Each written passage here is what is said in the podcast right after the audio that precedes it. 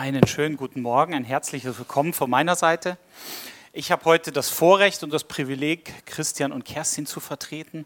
Für alle, die mich nicht kennen, mein Name ist Marc Ongena, ich gehöre zur Gemeindeleitung und darf euch heute im Wort Gottes dienen. Bevor wir einsteigen ins Wort Gottes, darf ich euch vorab ein Video zeigen.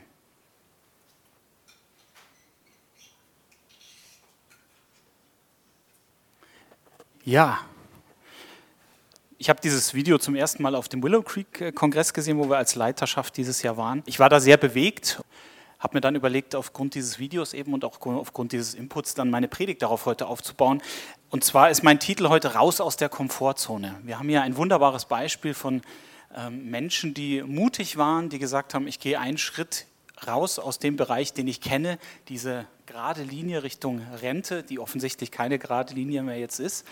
Da möchte ich euch hineinnehmen in das Wort Gottes, weil es nämlich auch Personen natürlich in der Bibel gibt, die ja Ähnliches erlebt haben, die ähnliche Muster hatten und die in ähnlichen ähm, Situationen waren. Und zwar gibt es da einen jungen Mann namens Gideon und den möchte ich euch kurz vorstellen, beziehungsweise erstmal den geschichtlichen Zusammenhang. Was, wo kommt der überhaupt her? Ist der im Neuen Testament, im Alten Testament? Das heißt, da werde ich euch jetzt erstmal mit reinnehmen. Und zwar ähm, handelt die Geschichte von Gideon ähm, oder spielt im Buch der Richter zwischen Kapitel 6 und Kapitel 8. Die Zeit der Richter war in der Geschichte Israels eine relativ dunkle Epoche, die von viel Götzendienst und ähm, schwierigen Zeiten ja geprägt war. Und das wird auch deutlich im, im, Buch Richter, eben im Kapitel 17. Zu jener Zeit gab es keinen König in Israel. Jeder tat, was recht war in seinen Augen. Zeitlich eben liegt diese Epoche zwischen der Landnahme in Kanaan und Juda, also circa zwischen 1230 vor Christus und 1000 vor Christus. Und der Beginn der Königsherrschaft äh, von Saul, David und Salomo stand noch aus. Also umfasst diese Zeit der Richter etwa 200 Jahre. Israel hatte zu diesem Zeitpunkt eben keine starken Führer, ähm, weil Josua gestorben war. Und ähm, noch viele Jahrzehnte sollten eben vergehen, bis David das Zepter eben übernehmen konnte. Und wie es dann so oft ist und wie wir es auch immer wieder im Alten Testament sehen, ist es so, dass das Volk Gottes, wenn es auch ohne Führungsperson war, in, in, in andere Dinge hineingekommen ist, sich verirrt hat. Und eine Generation ist herangewachsen, die ähm, ja, vergessen hat, wer Gott eigentlich ist und angefangen hat, anderen Göttern zu dienen. Und auch das wird eben deutlich im Kapitel 2, Vers 12. Und sie verließen den Herrn, den Gott ihrer Väter, und folgten anderen Göttern nach, die um sie her wohnten, und beteten sie an, und das erzürnte den Herrn. Genau, und so blieb das Ganze ähm, nicht ohne Folgen, und das Volk Israel kam in die Gefangenschaft der Moabiter, Midianiter und Philister. Und ähm, ja, dort war Israel mal wieder gefangen und mal wieder in einer, in einer Abhängigkeit, in einer Sklaverei. Aber dort, wo so viel Trouble ist, ist auch Segen. Das heißt, Gott hat in dieser Zeit ähm, angefangen, dieses Volk der Richter zu berufen innerhalb des Volkes Israel. Und einer dieser Richter eben war Gideon, der dort eben auch einer dieser Richter wurde und am Ende, wer die Geschichte kennt, und da werden wir jetzt auch noch mal kurz drauf eingehen, die Midianiter eben besiegte. Genau, und mein Schwerpunkt wird heute sein, ein bisschen auf die Berufungsgeschichte von Gideon eben einzugehen. Wie kam es überhaupt dazu, dass er dieser starke Held wurde? Ähm, und etwas ganz Besonderes erfahren wir gleich zu Beginn der Erweckung Gideons, ähm, bevor er überhaupt in irgendeiner Form ähm, genau irgendeinen Handstrich gegen die Feinde Israels tun konnte, musste eine ganz wichtige Voraussetzung erfüllt werden. Und in jener Nacht sprach der Herr zu ihm: Nimm den Stier, der deinem Vater gehört, und zwar den zweiten Stier, der siebenjährig ist, und reiße den Altar des Baal nieder, der deinem Vater gehört, und haue das Aschera-Standbild um, das dabei ist. Gideon bekommt hier einen Auftrag von, von Gott, ein Götzenbild niederzureißen. Eben, es war die Zeit der Götzen, der Anbetung von anderen Göttern. Ähm, und auch die, in der Sippe, in der Verwandtschaft, in der Familie von Gideon gab es diesen Altar und der gehörte dem Vater. Und ich kann mir vorstellen, dass das keine leichte Situation war für Gideon, den Altar seines Vaters niederzureißen. Er hat es auch extra nachts gemacht, weil er dachte, da fällt es vielleicht nicht auf. Aber am nächsten Tag ist es natürlich schon aufgefallen. Ähm, das heißt, Gideon hatte dann auch wieder ziemlich viel äh, Unmut, den er auf sich gezogen hat.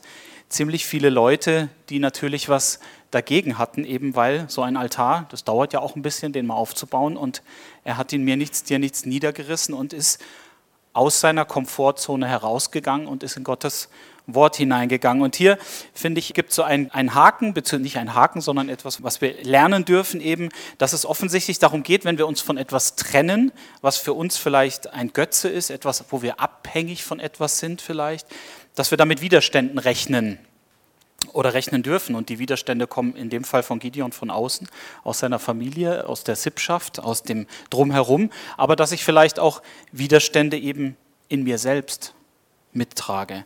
Also hier scheint ein biblisches Prinzip deutlich zu werden. Bevor Gott uns zu etwas gebrauchen kann, ähm, ist es so, dass wir uns offensichtlich von Dingen trennen müssen, Dingen trennen dürfen, die zwischen uns und Gott stehen. Und das ist bei jedem von uns, sind das ganz unterschiedliche Dinge. Das ist das Fernsehen, der Computer, der Sport, das sind ähm, ja, bestimmte Hobbys. Das ist ganz unterschiedlich. Da ist jeder von uns ein Unikat und jeder hat andere Dinge, die uns von Gott trennen oder die es uns schwer machen, da aus der Komfortzone, aus dem, wie wir es schön haben, eben rausgehen. Und das Spannende ist eben auch, dass ähm, als der Altar des Baals niedergerissen wurde, äh, lesen wir dann Folgendes in der Bibel. Ganz kurz nur am Ende eben des Buches ähm, äh, Richter 6, Vers 34, aber der Geist des Herrn umkleidete Gideon. Das heißt, der Geist Gottes umkleidete Gideon. Er wurde belohnt für seine Treue, für das, was er eben getan hat, diesen äh, Tempel niederzureißen. Und dann beginnt die Geschichte, die ich so ein bisschen jetzt im, äh, ja, kurz zusammenfassen möchte, eben dass zu der Zeit eben das, das Heer von Gideon oder das, ähm, ja, die Krieger, die Soldaten, er hatte ungefähr 32.000 Soldaten, also ein recht großes Heer. Und ähm, ja, das wäre locker, wäre sich locker ausgegangen sozusagen, die Midianiter zu besiegen. Und Gott hat aber auch da wieder gesprochen und gesagt, damit die Zahl, also die Zahl wurde reduziert auf 300. Gideon ist letzten Endes mit 300 Menschen gegen das Volk der Medianiter vorgegangen, weil ähm, Gott gesagt hat, zu zahlreich ist das Volk, das bei dir ist, das ich als Midian in ihre Hand geben könnte. Israel soll sich nicht gegen mich rühmen können und sagen, meine Hand hat mich gerettet.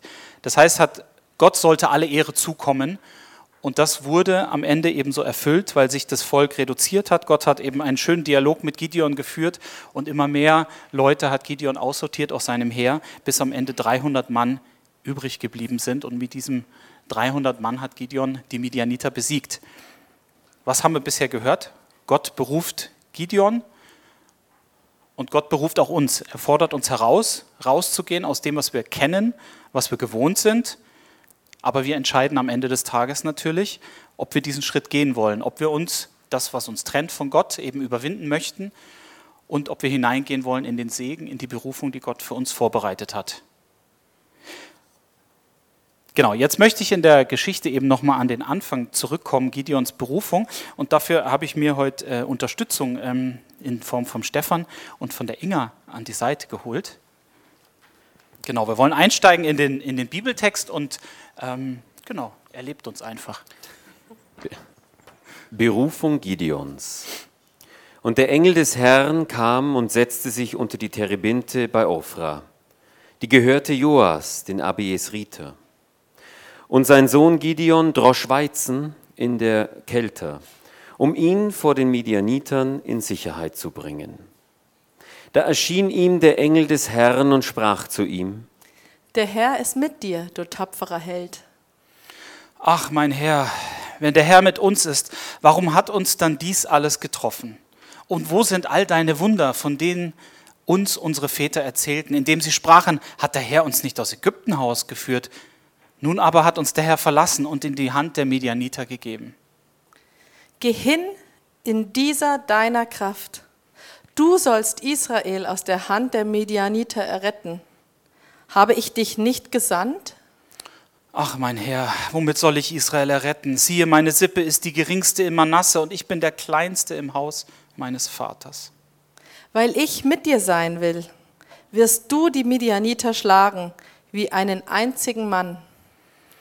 Wenn ich denn Gnade vor dir gefunden habe, so gib mir ein Zeichen, dass du es bist, der mit mir redet. Weiche doch nicht von hier, bis ich wieder zu dir komme und meine Gabe bringe und sie dir vorsetze. Ich will bleiben, bis du wiederkommst. Und Gideon ging hin und bereitete ein Ziegenböcklein zu und ungesäuertes Brot von einem Epha Mehl.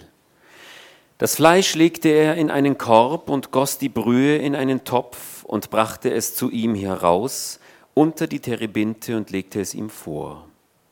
Nimm das Fleisch und das ungesäuerte Brot und lege es auf den Felsen hier und gieße die Brühe darüber. Und Gideon machte es so.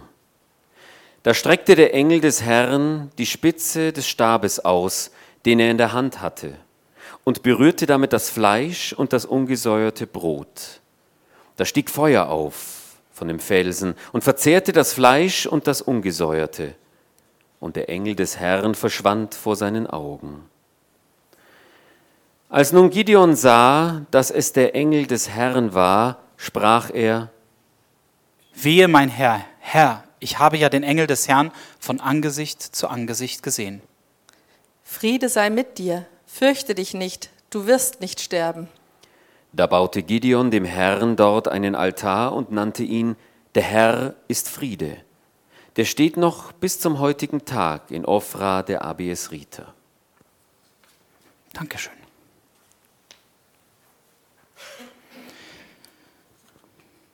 Also ein Dialog zwischen einem Engel, der Gideon erscheint, und Gideon selber. Das Sympathische an der Geschichte ist, dass es eigentlich so ist wie in unserer heutigen Zeit auch. Dass wir auch herausgefordert sind und dass wir ähm, ja, vielleicht in Situationen kommen, wo Gott uns herausruft und ja, wo wir dann vielleicht lamentieren, wo wir Angst haben, diesen Schritt zu machen. Und ich finde ähm, ganz spannend eben, wie der, wie der Engel reagiert. Er sagt nicht, oh, armer Gideon, du armer, stimmt, ich habe eigentlich den Falschen gewählt, ich wollte eine Tür weiter. Ne? Also das, ähm, so reagiert der Engel eben nicht, sondern er sagt, du tapferer Held in Vers 12. Also er weiß genau, mit wem er spricht. Und in Vers 14 eben, als, ähm, als ähm, Gideon dann zum ersten Mal widerspricht oder seine, seine äh, ja, sein, äh, ja, sagt, was er, warum er das nicht kann, warum er nicht der Richtige ist, da sagt er nochmal, geh hin in dieser deiner Kraft. Er sagt nicht, geh in der Stärke, die ich dir gebe, sondern er sagt, geh hin in dieser deiner Kraft. Das ist so ein bisschen, ähm, Gideon verhält sich so ein bisschen wie bei einer kaputten Schallplatte. Ne? Also so eine, wisst ihr noch, die Jüngeren wissen jetzt nicht mehr, was Schallplatten sind, aber ja, die meisten von uns wissen, glaube ich, was Schallplatten sind. Wenn die dann mal ein bisschen ja, kaputt waren oder auch CDs letzten Endes, wenn da ein Kratzer drin war, ne, dann hängt diese mal. Und ein bisschen so ähm, kann ich mir das vorstellen, dass der Engel sich gedacht hat, ja, ich bleibe jetzt hartnäckig und Gideon versucht hat, so seine Schallplatte aufzulegen, die er vielleicht immer aufgelegt hat in solchen Situationen, wenn er herausgefordert wurde. Also befinden wir uns an der Stelle mitten in Gideons Komfortzone, würde ich behaupten. Gideon, Gideon, hat seine Schallplatte aufgelegt und es geht vor allem noch weiter. Es gibt noch eine zweite und dritte Begegnung mit dem Engel und ähm, auch da legt Gideon wieder seine Schallplatte auf und ähm, genau, das geht im Vers 36 weiter. Und Gideon sprach zu Gott, wenn du Israel durch meine Hand retten willst, wie du gesagt hast, sehe, so will ich ein Wollvlies auf die Tenne legen. Wenn der Tau nun auf dem Vlies sein, der ganze Boden ringsum aber trocken bleiben wird, so werde ich erkennen, dass du Israel durch meine Hand erretten wirst, wie du gesagt hast. Und es geschah so, denn als er am anderen Morgen früh aufstand und das Vlies ausdrückte, da konnte er Tau aus dem Vlies pressen, eine ganze Schale voller Wasser. Das heißt, da kommt also die zweite Bestätigung, ich bin es wirklich, ich bin der Engel und ich meine es ernst und ich komme von ganz oben, um dich herauszurufen, lieber Gideon. Ja, und Gideon braucht aber noch einen dritten Anlauf und eine dritte Bestätigung. Und so sagt er, und Gideon sprach zu dem Engel, dein Zorn entbrenne nicht gegen mich, dass ich nur noch einmal rede. Ich will es nur noch einmal versuchen mit dem Vlies. Das Vlies allein soll trocken bleiben und Tau liegen auf dem ganzen übrigen Boden. Also jetzt sollte die ganze Nummer umgedreht werden, äh, um auch wirklich auf, Nummer, wirklich auf Nummer sicher zu gehen. Und so macht es Gott in jener Nacht. Allein das Vlies blieb trocken und Tau lag auf dem ganzen übrigen Boden. Wie menschlich eigentlich. Wie ein Stück weit auch, ich, ich kann mich total gut mit dieser Geschichte identifizieren, weil mir geht es in vielen Bereichen so zu zögern, es vielleicht beiseite zu schieben. Ich bin nicht der Richtige, ich bin zu klein. Gut, 1,90 ist jetzt nicht zu klein, aber ich bin zu unwichtig vielleicht. So, da ist Gideon mir an der Stelle sehr sympathisch. Ne? Es gibt ja auch ganz andere Beispiele. Man hätte ja auch, vielleicht hat der Heilige Geist zu Gott oben auch gesagt, mal, da hätte man mal eine Frau nehmen sollen. Ne? Eva als bestes Beispiel, ne? Ne? die sofort dem Engel begegnet und der Engel sagt, du wirst einen Sohn bekommen. Ähm, und sie sagt, okay, das heißt vielleicht, Maria, Entschuldigung, Maria, Entschuldigung, genau. Aber ein Trost für uns Männer, Gott handelt auch durch uns. Also, wir sind jetzt mitten in Gideons Komfortzone. Er ringt, er ringt mit dem Engel. Ne? Was ist denn überhaupt eine Komfortzone? Wir alle haben Komfortzonen, glaube ich. Eine Komfortzone ist für mich ein Ort, wo man sich sicher fühlt, wo man sich wohlfühlt, wo man handlungsfähig ist, wo ich alles unter Kontrolle habe, wo ich weiß, was auf mich zukommt. Ich habe auch so eine Komfortzone. Letztes Mal, als ich gepredigt habe, habe ich euch ja erzählt, dass ich gerne bügel. Also für alle, die nicht da waren, hört euch die Predigt an. Also nicht gerne, aber meine Frau bügelt nicht so gerne und ich bügel dann halt. Genau. Und ähm, so, heute erzähle ich euch eine zweite Sache quasi. Das heißt, immer, wenn ich jetzt hier vorne stehe, erzähle ich was Privates. Ich bin, habe auch so eine Komfortzone. Das ist ähm, in so Unterhaltung. Ich weiß nicht, ob ihr das kennt. Vielleicht geht es euch da, da genauso. In so größeren Gruppen, da tue ich mich sehr schwer, mich zu beteiligen an Gesprächen. Da ziehe ich mich dann gern auch mal zurück, werde dann leiser, trinke an meinem Getränk vielleicht, obwohl ich vielleicht was zu sagen hätte, obwohl ich vielleicht wirklich was sagen könnte und das vielleicht auch Gewicht hätte. Aber ich drücke mich dann manchmal. Ich bin dann nicht mutig genug. Ich sitze dann da und kriege dann eben abends beim Zubettgehen vielleicht einen auf den Deckel. Ähm, hättest du mal was gesagt, das weißt du. Und das ist so der, aber ich fühle mich da ein Stück weit wohl. Ne? Man, das ist, ich, ich merke, eigentlich müsste ich und doch fühle ich mich wohl. Und ich glaube, so haben wir alle irgendwo unsere Orte, unsere, unsere Zonen, unsere Bereiche, wo wir eben nicht rausgehen wollen, wo wir das sichere, wo wir an dem festhalten, was sicher ist, wo wir an dem festhalten, was, ähm, ja, was uns gut tut. Jetzt ist vielleicht die Frage berechtigt, ist eine Komfortzone denn etwas Schlechtes? Ich würde sagen, grundsätzlich nicht. Ähm, meine liebe Frau hat gestern ein schönes, wir werden ja jetzt im August beide 40 und wir haben ein vorgezogenes Geburtstagsgeschenk bekommen, so eine so Lounge-Möbel für den Garten. Ne? Das schreit natürlich nach Komfortzone letzten Endes. Ne? Da fühlt man sich wohl, schläft man vielleicht auch mal drin ein.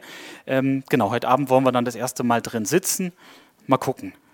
Also auch das sind natürlich schöne Dinge, ich denke, eine Komfortzone ist nur dann schlecht für uns, wenn sie uns an unseren charakterlichen Herausforderungen hindert, an, an etwas, an einem Reifeprozess. Wenn wir ein Segen sein können für unsere Mitmenschen, was wäre denn gewesen, wenn Gideon dem Engel nicht geglaubt hätte und nach dem dritten Versuch gesagt hätte, falsche Hausnummer, bitte geh weiter. Gott hätte einen anderen Plan gehabt, aber was wäre vielleicht mit Gideon gewesen? Dann wäre nicht in seine Berufung vielleicht hineingekommen? Wir wissen es nicht. Aber wir wissen, dass Gideon Wort gehalten hat und reingegangen ist. Und es gibt, glaube ich, für uns, und so eine Komfortzone ist ja auch was, ja, was Bequemes. Es gibt tausend Gründe, glaube ich, in dieser Komfortzone drin zu bleiben. Und wir Menschen sind ein Stück weit so gestrickt. Und da ist Gideon eben das tolle Beispiel, ähm, für mich jedenfalls, wie wir Menschen ticken. Ne? Wir glauben erst, was wir sehen. Wir glauben nicht, was wir nicht sehen. Da tun wir uns schwer. Wir zögern bei scheinbar schwierigen Entscheidungen.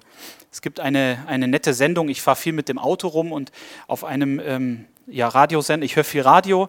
Ähm, Bayern 3, Stefan, nur dass du es weißt, ja. Ähm, genau. Und da gibt es immer am Mittwoch die Sendung Die Frage der Woche. Soll ich oder soll ich nicht? Und ähm, da reichen Zuschauer ihre, ihre Lebensfragen ein. Und ähm, die Woche war ein, ein Mann mit Anfang 50, der gesagt hat, er hat sein Haus abbezahlt, es geht ihm gut, er hat alles, was er braucht. Und ähm, soll er nochmal einen Neuanfang wagen? Soll er nochmal irgendwas Neues machen? Und ein Anrufer oder einer, der eine WhatsApp, glaube ich, geschrieben hat, hat dann gesagt, du hast dir die Frage eigentlich schon beantwortet. Ne? Und das fand ich sehr, sehr spannend. Es betrifft uns alle, sogar Radiosendungen betreffen sich damit, soll ich oder soll ich nicht. Jeder hat dann ein bisschen sowas dazu beizutragen und den ganzen Mittwochvormittag eben, ähm, ja, werden dann Anrufer, kommen Anrufer zu Wort oder ähm, E-Mails oder WhatsApp-Nachrichten, wo jeder sich ein bisschen beteiligen kann. So jeder hat damit was, kann damit was anfangen und jeder hat dann Bezug dazu. Genau, und wir haben einfach da auch auf Angst vor den Folgen einer Entscheidung, wenn wir diesen Schritt hineingehen aus unserer Komfortzone, vielleicht, dass da was auf uns zukommt, was wir nicht kontrollieren können, was uns vielleicht auch überfordern würde und wir zweifeln da an uns. Ich habe die Erfahrung gemacht, dass es oftmals gar nicht so schwer ist und Gott mutet uns immer nur das zu, was wir auch selber tragen können. Du musst keine Pumpen bauen und nach Afrika gehen, äh, um aus deiner Komfortzone rauszugehen.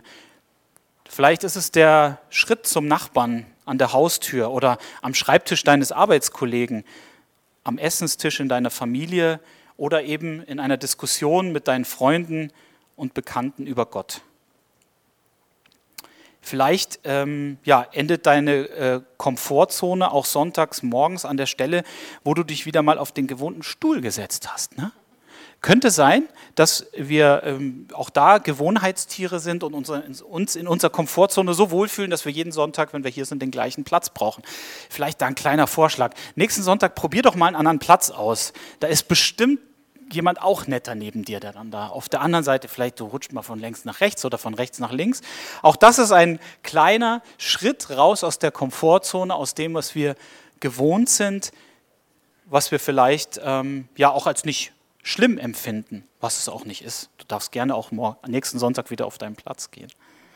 Für uns als Christen ist es so, denke ich, dass unsere Komfortzone da endet, wo wir einen nächsten Schritt gehen und in dem Moment uns in eine völlige Abhängigkeit von Gott begeben. Weil das ist das, was wir als Christen wirklich festhalten dürfen. Wir brauchen keine Angst haben. Wir haben schon denjenigen, der diesen ersten Schritt gemacht hat, der raus ist aus seiner Komfortzone. Jesus selbst hätte zu allen Dingen Nein sagen können und er hat es nicht getan. Er ist hineingegangen in dieses Wunder, was uns heute eben noch zur Verfügung steht, wo wir es annehmen können. Und das ist das, was so tröstlich ist, dass Jesus eigentlich ja, die schlimmste Komfortzone oder es verlassen hat und das Schlimmste gemacht hat, nämlich in den Tod zu gehen, nur dass wir errettet werden, heute noch so viele Jahre danach. Und das bringt mir Mut und das setzt in mir dann wieder den Anker, in meinen kleinen Situationen dann, dann das Wort zu ergreifen, an dem Tisch mit den vielen Leuten, auch wenn man dann vielleicht Blicke auf sich zieht, weil man irgendwie, up, egal. Ich denke, wir, wie gesagt, wir haben alle Komfortzonen und, und jeder steht da an einem unterschiedlichen Punkt in seinem Leben.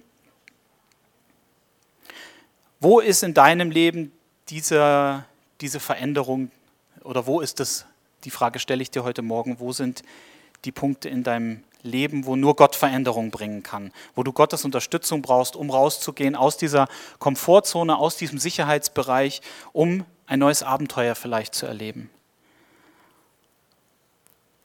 Genau, was kann daraus erwachsen? Was kann unter Umständen dann passieren, wenn du diesen Schritt machst?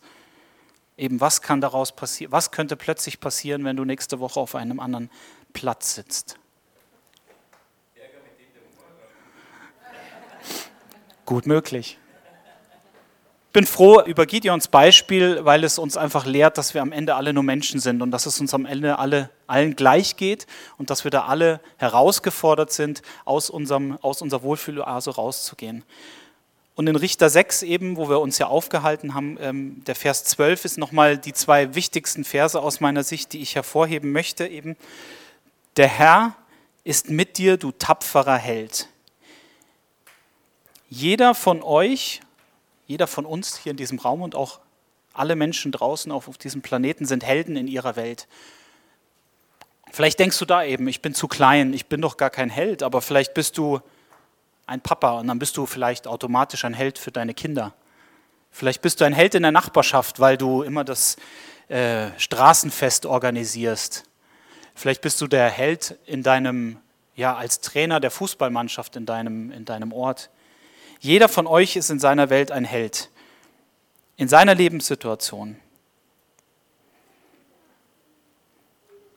Und die andere Stelle, die mir wichtig ist, die ich mir, wo ich mich freuen würde, wenn du die heute mitnimmst, ist, geh in der Stärke, die du hast.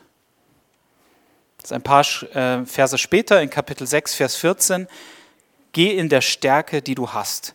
Es geht nicht darum, dass wir etwas aus eigener Kraft vollbringen müssen. Das brauchen wir gar nicht.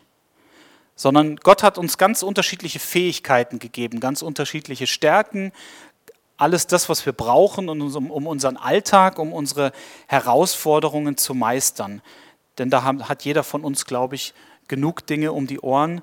Ähm, wir als Familie sind jetzt auch froh, dass Sommer ist, dass die Ferienzeit ansteht, weil einfach viel los ist immer in den Sommermonaten. Aber wir sind da zuversichtlich und wir, wir wissen, dass wir die Stärke haben, wenn wir sie denn bei Gott anzapfen.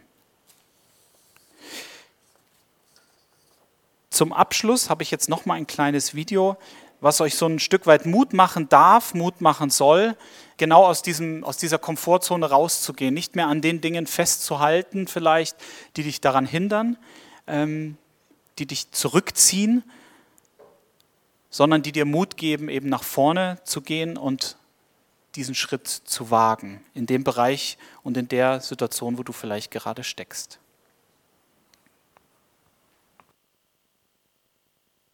Ich möchte jetzt die Gelegenheit geben, während Stefan ein paar Akkorde spielt, dir einen Moment der Ruhe, einen Moment der Stille zu nehmen, wo es vielleicht genau darum gerade geht, das ans Kreuz zu bringen, an das, was dich hindert, an diesen alten Dingen festzuhalten und etwas Neues zu wagen. Und da hast du bestimmt deine, deine ganz persönlichen, deine ganz persönlichen Dinge, die dir gerade durch den Kopf gehen. Wir dürfen es ablegen als, als Christen, als Menschen, die mit Jesus Christus gehen. Und da möchte ich dich jetzt einfach einladen, dir in den nächsten Minuten dir Zeit zu nehmen, genau das zu tun.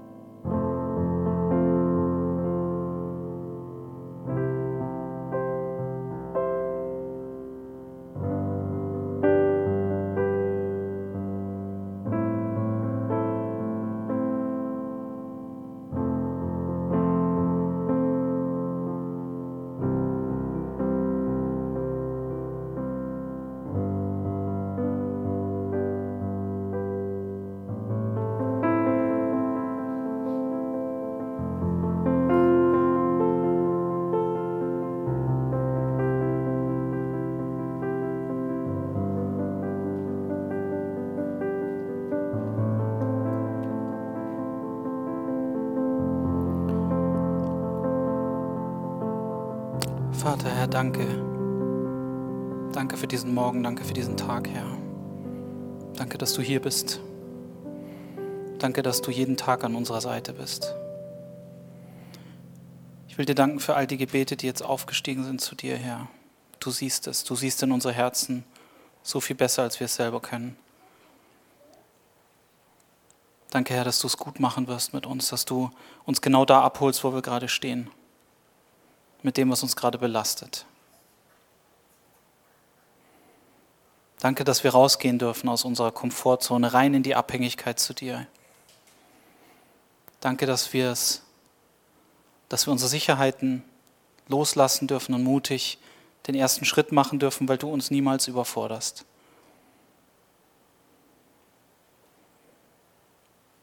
Danke, dass wir in unsere Stärke gehen dürfen, die wir haben und